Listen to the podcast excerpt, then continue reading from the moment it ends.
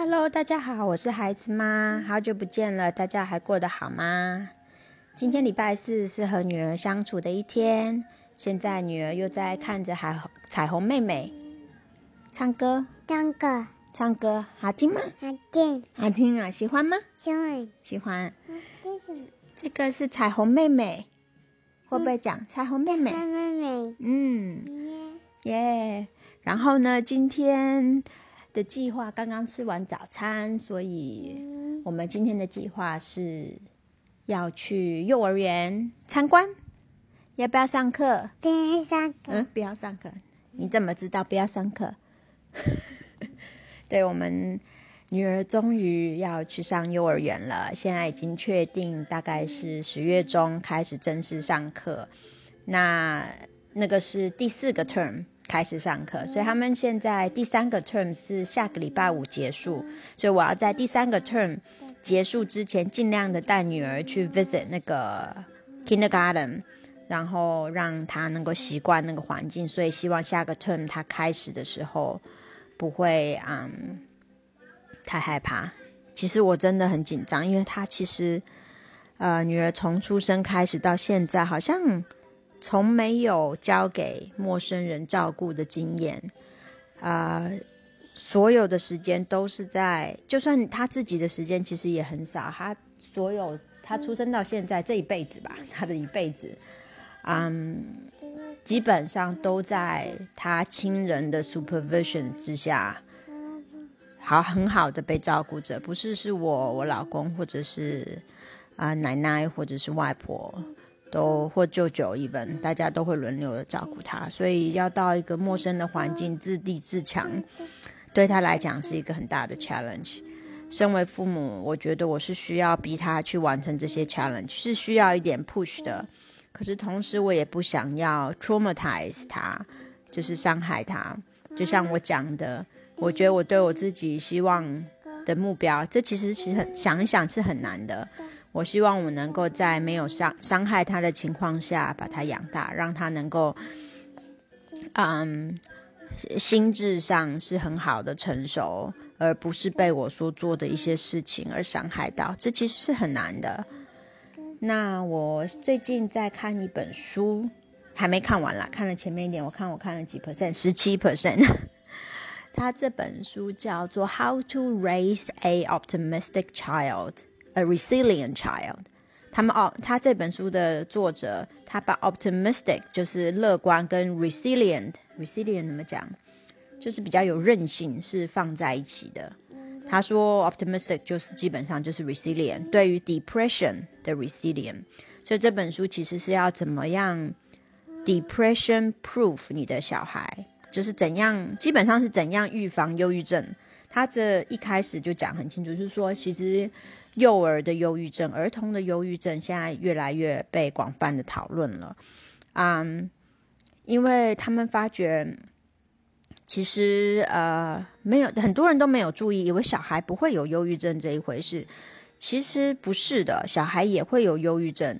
那这个其实就有忧郁的这个症状，我觉得不能讲说是忧郁症，忧郁的症症状。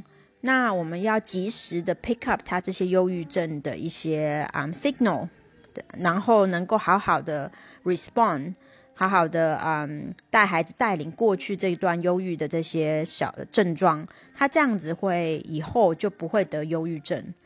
其实他们这作者没讲，是我自己的感触，就是忧郁症是你进入这个忧郁的这个漩涡里面出不来，这变成一个症，一个嗯 syndrome，一个一个 clinical 的一个 problem，这个叫忧郁症。可是其实人一辈子当然会有忧郁的时候。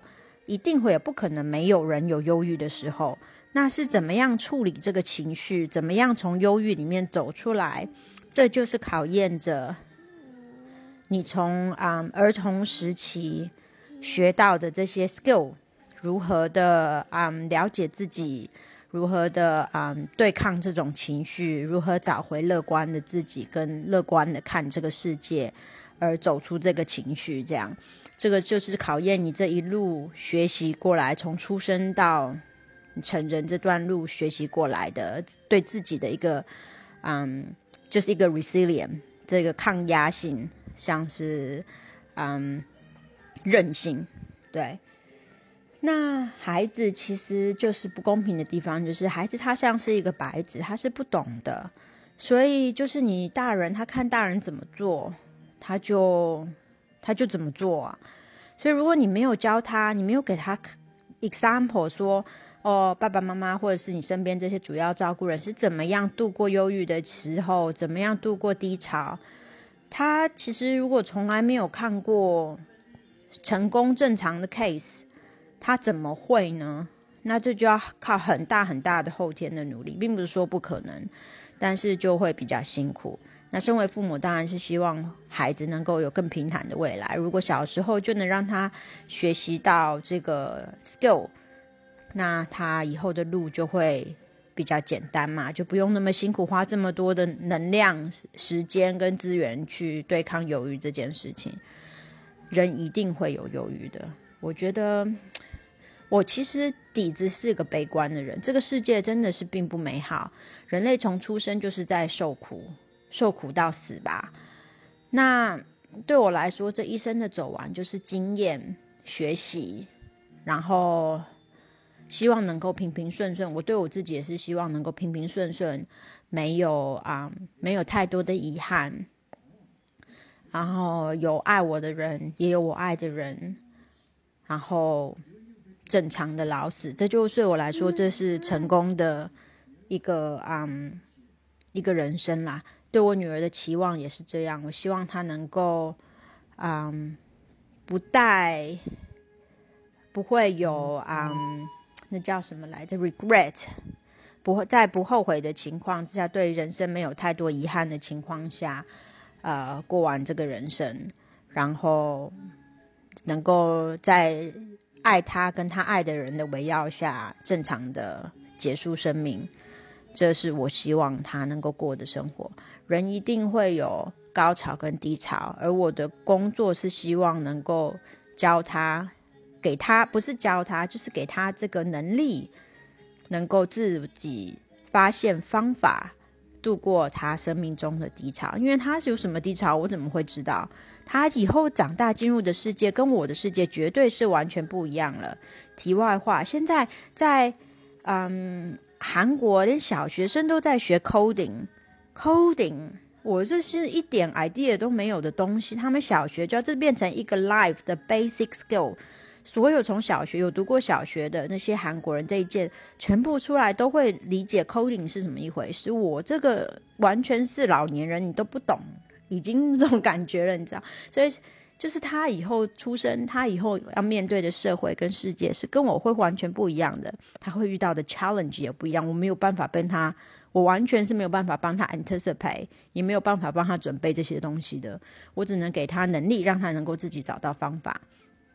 这又有点啊离题啦，就是我现在看呢，其实。怎么讲？我的啊老公，他也是有一点比较紧张的人啦，所以其实这个有没有一个叫什么临床性，是不是一个 clinical 的问题？这个我们都没有去 find out。但他本人是一个非常紧张的人，很容易会陷入一个情绪比较紧张的情绪，所以这里我在看这本书的时候，常常会 relate 到。身边的人的那种感觉啦，尤其是他。主要呢，啊，我在这边稍微讲一下，我现在正在看这个 chapter 的啊的的那个资料吧。他说啊，他现在在跟我解释那个脑回路脑的构造，基本上有一个部分叫杏仁核，叫 amygdala。我希望我念的是对的，amygdala。它大概就是在脑的中间一小粒，像杏仁核这样子。这个事情是这个部分是控制，呃，大家的一个呃紧 fight and flight 的这个情绪，就是说遇到一些危险的事情，它会马上的反应，它会让你紧张，然后会反应，在你甚至在你没有感觉、不知道情况之下，就会让你知道要紧张。嗯。这个部分呢，就是比如说，人在受伤或情绪紧张的时候呢，它就会启动，然后让你陷入那个紧张的情绪，然后之后就会学习到，然后之后就是就是，比如说，嗯，以前看到哦，看到溜滑梯，然后就摔下来很痛，然后呢，之后你的身体就会记得看到溜滑梯，你那个 amygdala 就就会启动，就会开始让你害怕，因为你上一次你从溜滑梯掉下来，这当然是一个比较 extreme 的 case 啦。人是希望是不会这样，但是有人有的人，他从幼儿长大中间受到了一些伤害的人，他的那个 amygdala 就是这个杏仁核会过度的刺激，过度的 active，所以就会发生这种情况。比如说看到溜滑梯就开始害怕了，他其实也没有。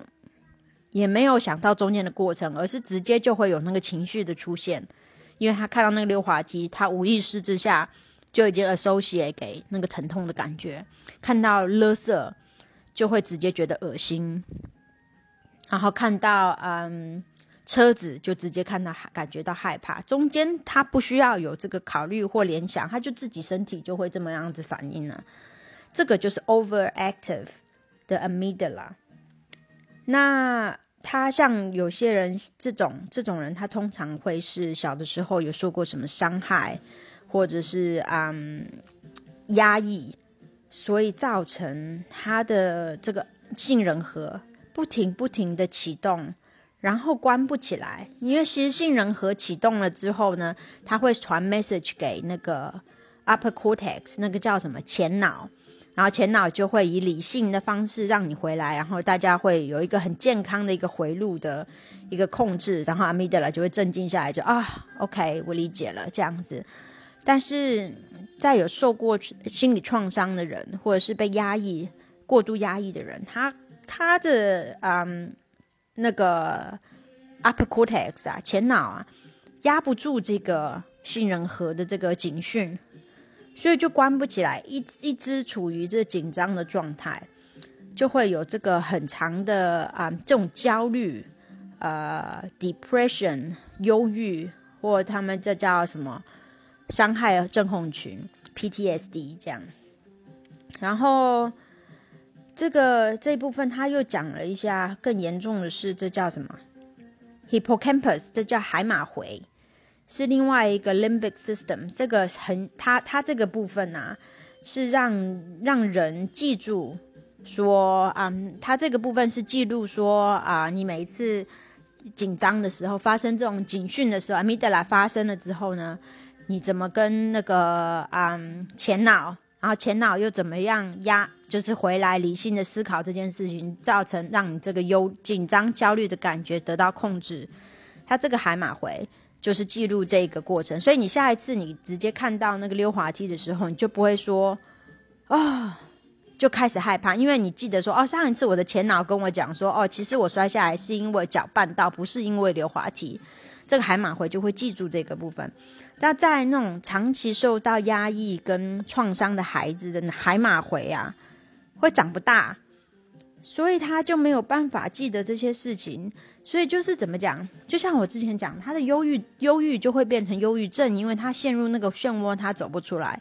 那你也不能怪他，因为如果他从小那个海马回就没长出来，他其实是没有那个能力对抗这个忧郁的。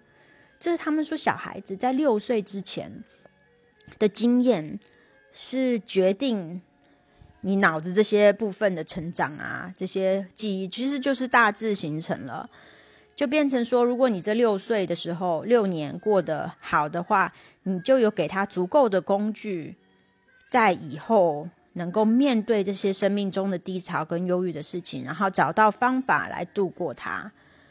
那你如果这六年过不好的话，你就没有给他足够的工具，他就变成要后天的时候自己去找那些工具或研发这种这种无中生有事情，必一定是更困难的。重新 reprogram 你的脑，这其实是一个非常非常，我觉得接近 impossible 的事情啊。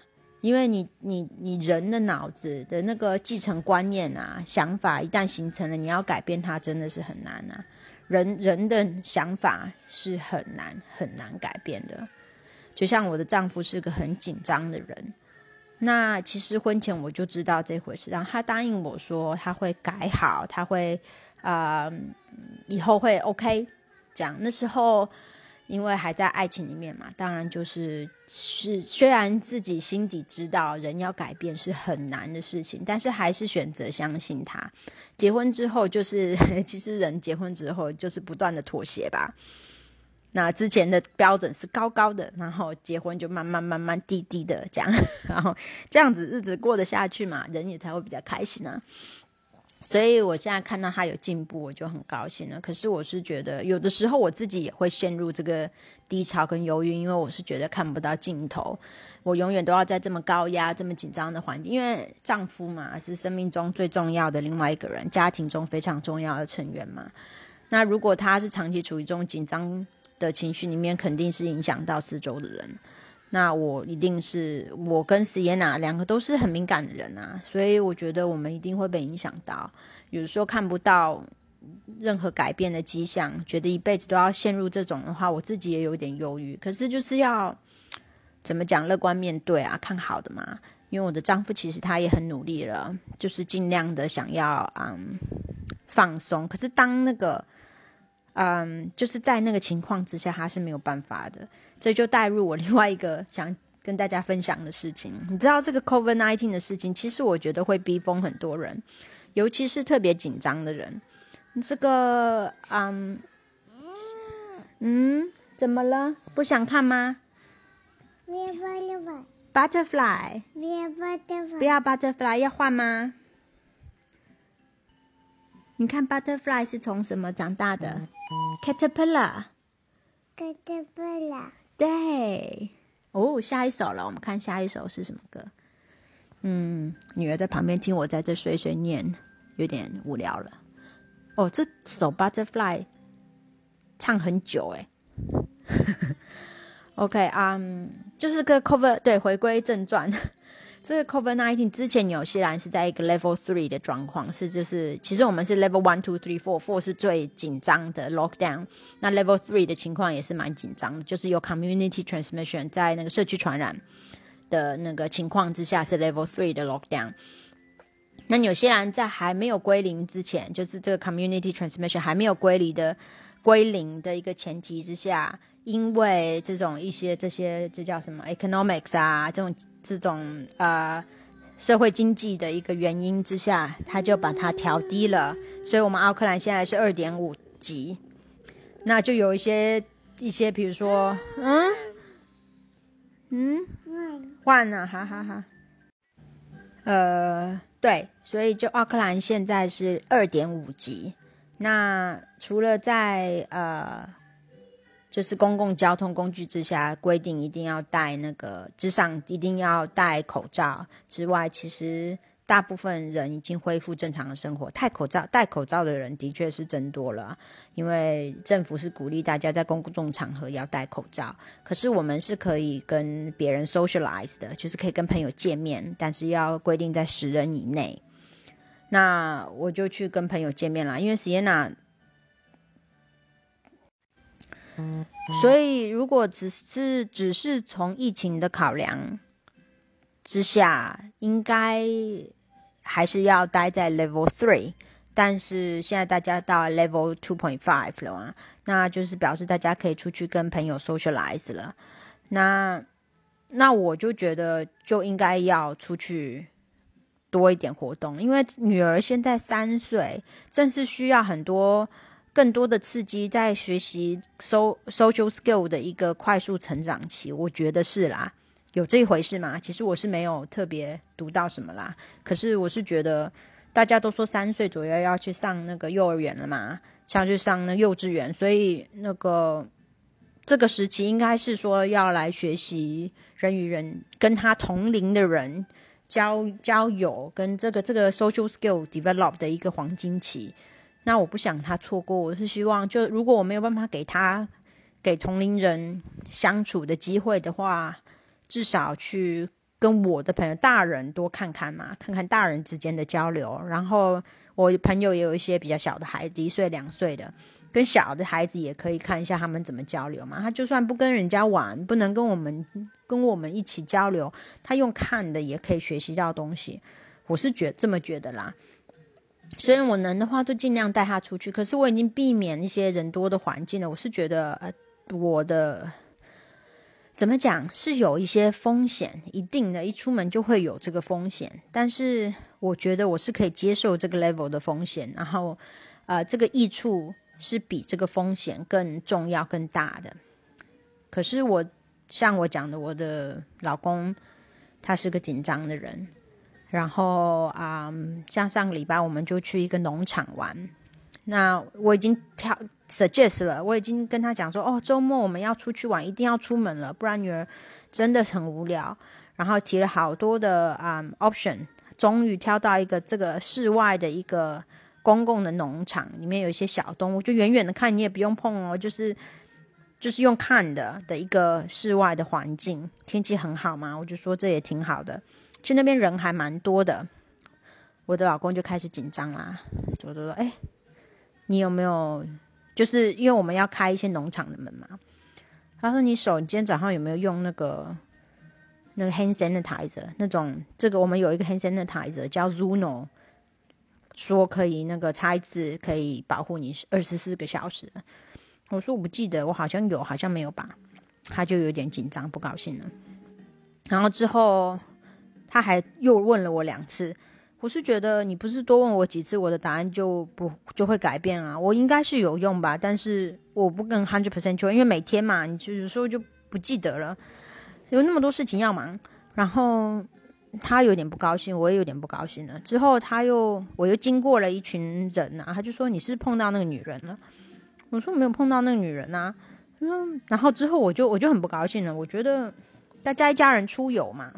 有没有要这么紧张？就是说，怎么讲，扫兴嘛？他其实时常做这种扫兴的事情，那么我就很不高兴啊。然后我就开始摆脸色。那其实摆脸色这件事情，我觉得是我的不对，我不赞成摆脸色这件事情。可是那是当场的时候，我真的不知道怎么跟他吵或讲。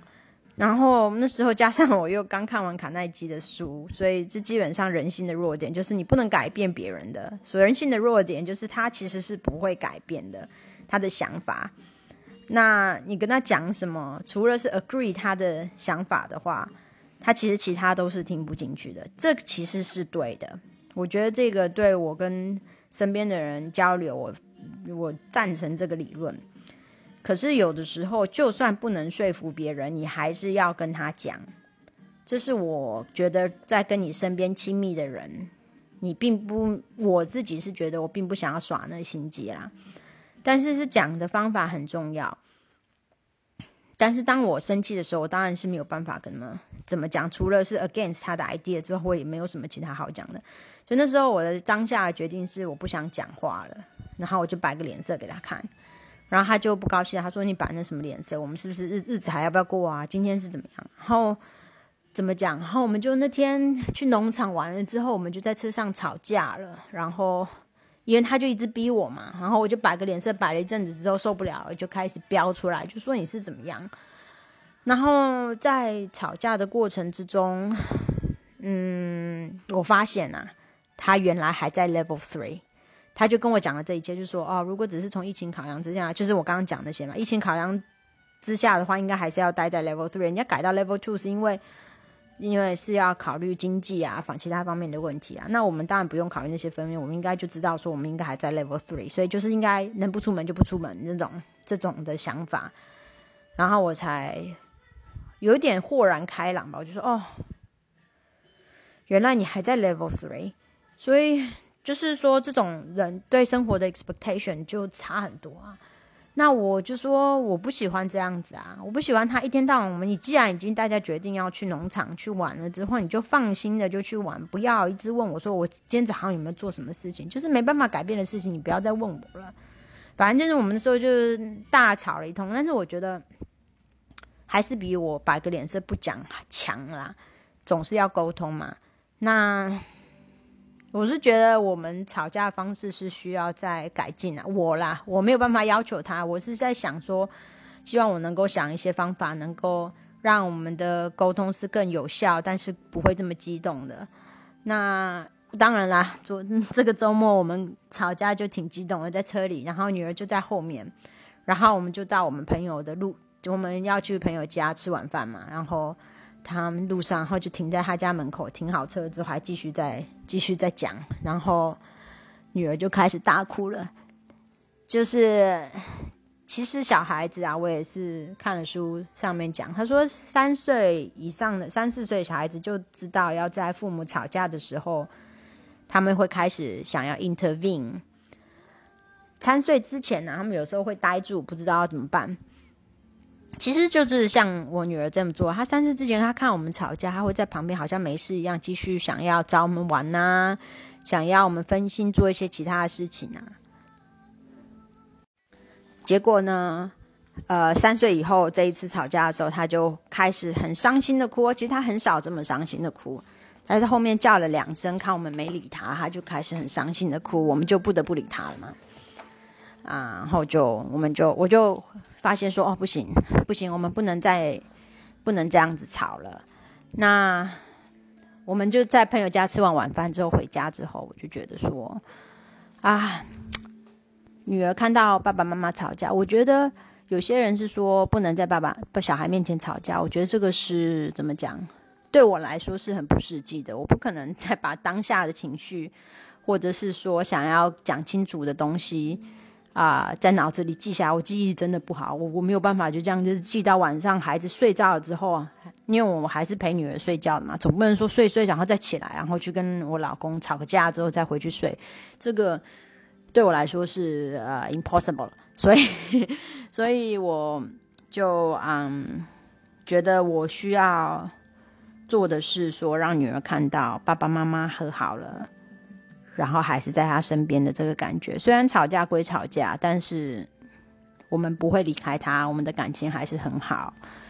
所以我就跟老公讲说，女儿在这儿，我们要表现的和好的样子。我们老公说对，然后我们两个就抱抱啊，然后和好了嘛。其实这种东西吵完之后，我们双方也都知道吵不出什么东西来，其实也不是什么真的当下需要决定的事情。那那时候的吵完之后，虽然当场很生气。那就就这样呗，然后就和好了嘛。那女儿看到我们抱抱着啊，她就跑进来加入，这是我能够接受的最好的结果了。不过不知道其他人会不会有这种情形呢？就是我明明已经调到 level two 了，他还在 level three，其实这个隔阂是完全没有办法，嗯嗯，就是没有办法 meeting the middle 的。因为我们在讲的是一个很严重的健康方面的的一个 standard 吧，那他的 standard 这么高，我的 standard 这么低，这怎么在中间 meet up？他就不 agree 要 take 这个这个风险，那我就觉得这个风险是值得的，这要怎么 meeting the middle？唉，anyway，我们也是没有讨论出结论啦。那就只好看着办了。看来纽西兰的情况越来越好。那我老公也是很努力的调整，他紧张的人嘛，所以要让他从 level three 调到 level two，他也是要慢慢来的。所以我们只能够怎么样体谅爸爸了，对不对？对对。好啦，我们今天现在五五十点多了，我们要赶快去幼儿园去看看啊，幼稚园，幼稚园去做我们的 visit，然后看看幼稚园的小朋友跟老师，好不好？好。好，我们要去换衣服了，要不要穿票票？不要不要穿票票。不要穿票票。不要不要。要穿票票啊！不要不要穿票票？不要穿票票。要不要出去玩玩？不要出去玩玩。为什么不出去玩玩？你一直看电视不行的么？嗯。嗯，好吧，没办法沟通。OK，各位，改天见喽，拜拜。